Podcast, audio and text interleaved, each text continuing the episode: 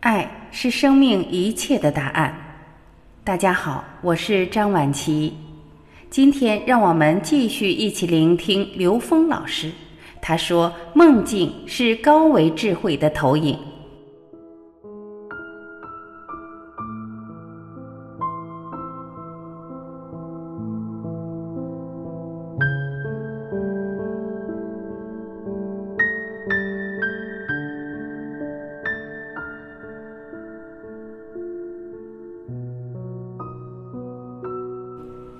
梦是什么？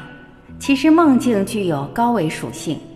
比如中午睡了一觉，我们觉得做了一个很长的梦，可醒来后发现才过了五分钟。很多人有这样的体验，他告诉我们，梦境中的时间是无序的，梦境中的时间跟现实是不一样的，而不同的梦境的时间尺度是不一样的。在我们这个三维空间，只有长、宽、高三个几何变量。当时间也是变量的时候，就出现了第四个变量，比我们三维空间多了一个变量，那就进入第四位了。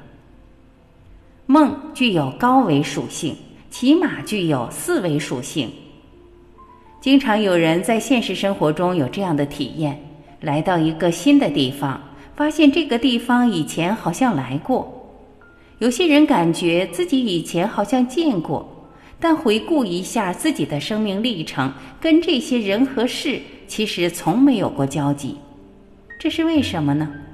其实那是我们曾经在梦里到过这个场景中，因为梦境在第四维里的时间是变量，它可以在时间轴上任意到过去，任意到未来。如果你曾经在梦里到过未来的这个时间点，而你在三维空间恰好经历这个时间点，你就会发现这些事情似曾相识，这个场景你似乎来过。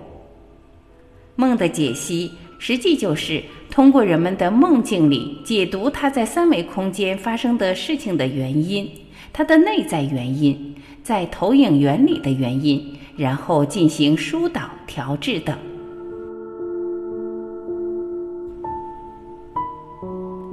今天我们的分享就是这些感谢您的聆听我是婉琪我们明天再会。